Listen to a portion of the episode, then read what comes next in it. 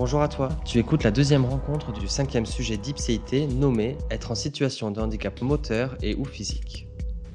L'ipséité est ce qui fait que tu es toi-même et non pas autre chose. Je suis Raphaël Ponce, homme cis, blanc, homosexuel, valide, et j'ai eu l'envie de te proposer un nouvel espace de rencontre par ce podcast. En 2016, l'INSEE chiffre le nombre de personnes en situation de handicap en France à 12 millions. 25% d'entre elles ont un diplôme équivalent ou supérieur au baccalauréat, et le taux de chômage s'élève à 19% pour les personnes en situation de handicap. Mais avant toute chose, qu'est-ce que le handicap?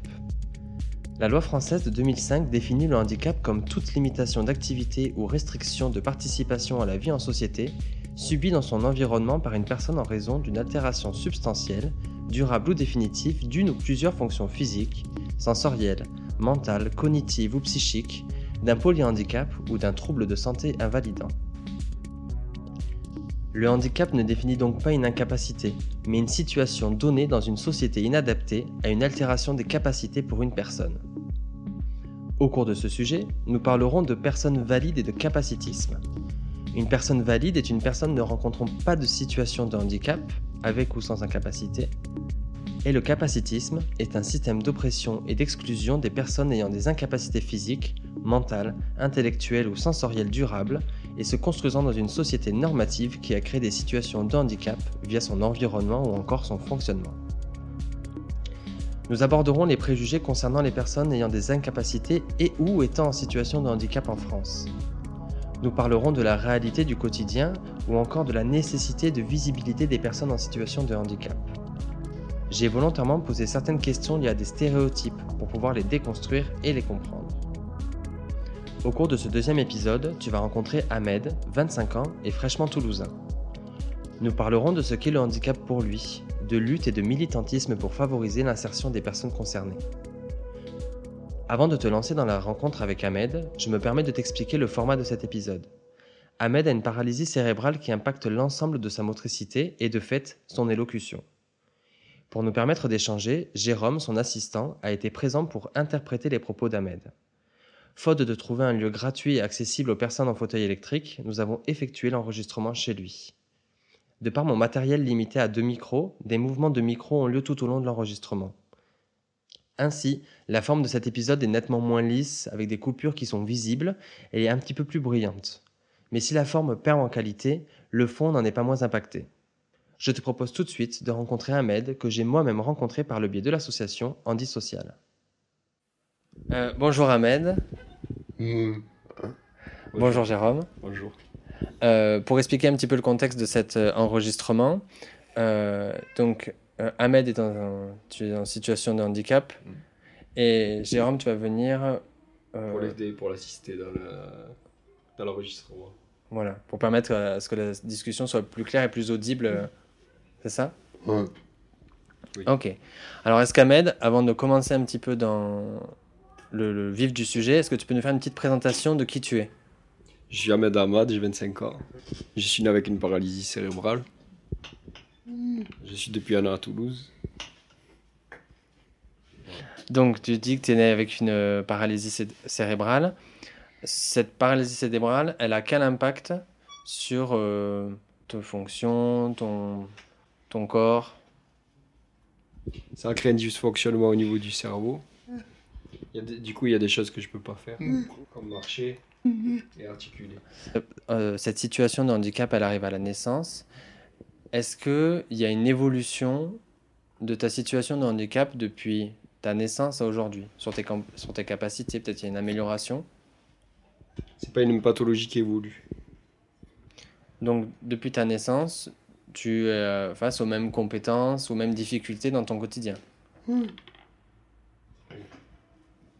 problème, c'est pas la pathologie, c'est le handicap. Il faut définir le mot handicap.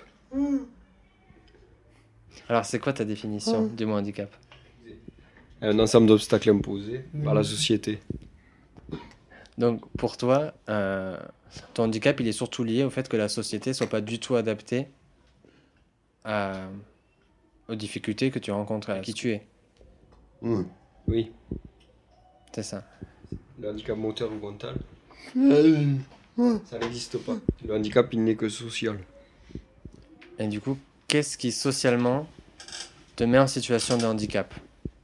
Beaucoup de choses. Escalier. Les préjugés. C'est lesquels les, les préjugés auxquels, auxquels tu es confronté Par exemple, le fait qu'on me comprend. Quand on me connaît pas, on va penser que moi-même je comprends pas. Oui, c'est ça, parce que euh, ce qui pourrait, euh, ce que j'imagine est un, un préjugé, après peut-être que je me trompe, c'est le fait d'être euh, euh, perçu comme en situation de handicap fait interpréter qu'il y a un- une, une défici- une déficience de compréhension au Mm. niveau du cerveau et tout ça. Ce qui n'est pas du tout le cas, et qui du coup, toi te met en...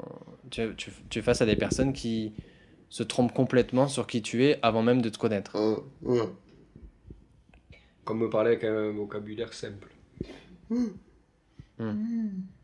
Oui, comme si tu avais euh, euh, la moitié de ton âge, quoi. Tu avais 6 ans. Oui. Ouais. Donc, ok. Pour revenir un petit peu à, à l'évolution, toi, parce que t'as as quel âge? Je sais pas si je t'ai demandé. Mais.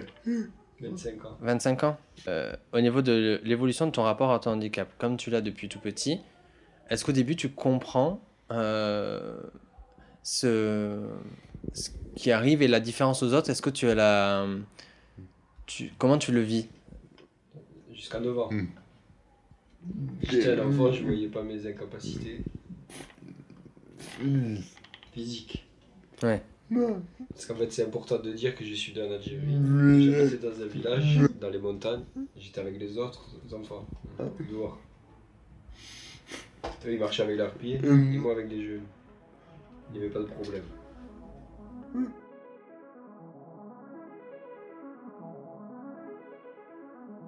Comme le handicap il est, il est renvoyé par les autres, par la société, euh, à quel moment est-ce que tu te souviens, à quel âge ou à quel moment tu commences à ressentir qu'on te met en situation de handicap Je crois à l'adolescence Euh. en France, dehors.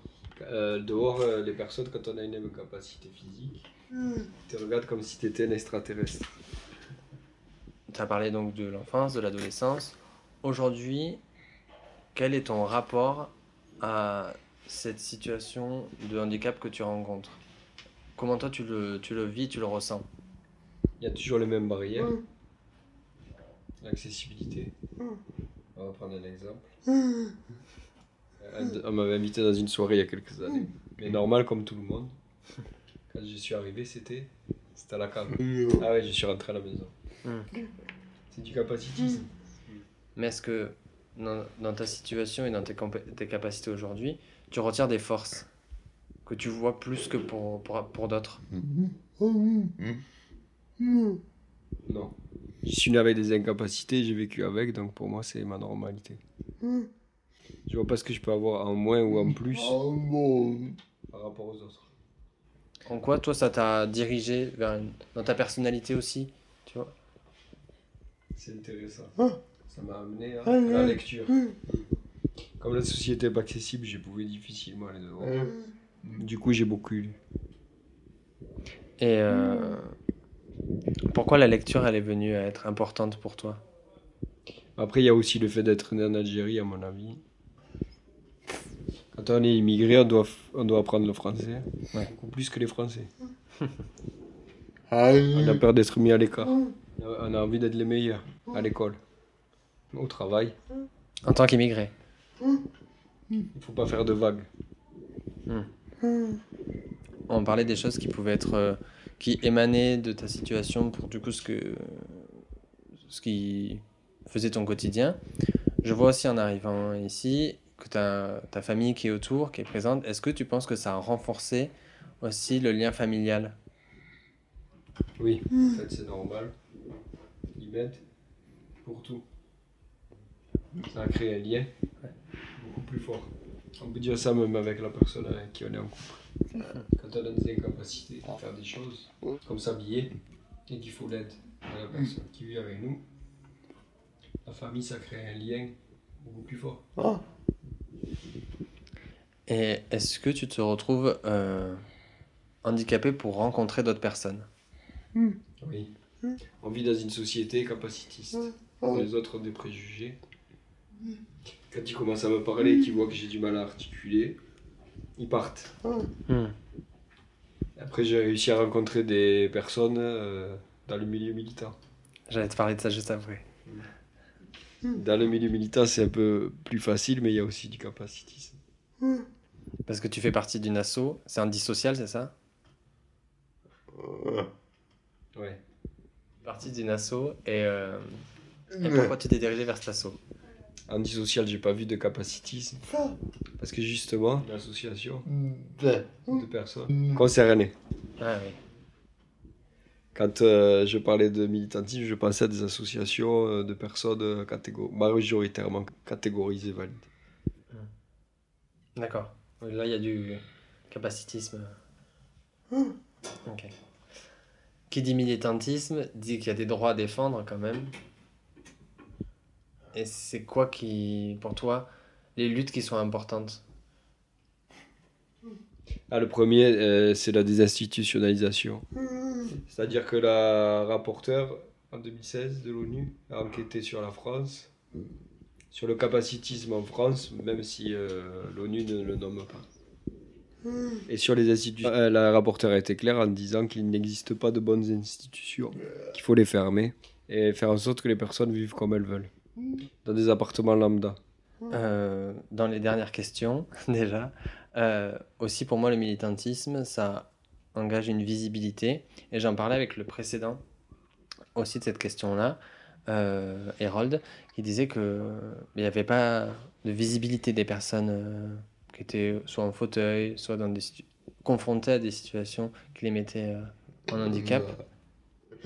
Pour, pour, euh, pour pouvoir voir un film euh, avec des personnes en situation de handicap qui n'est pas capacitiste, il faut beaucoup chercher.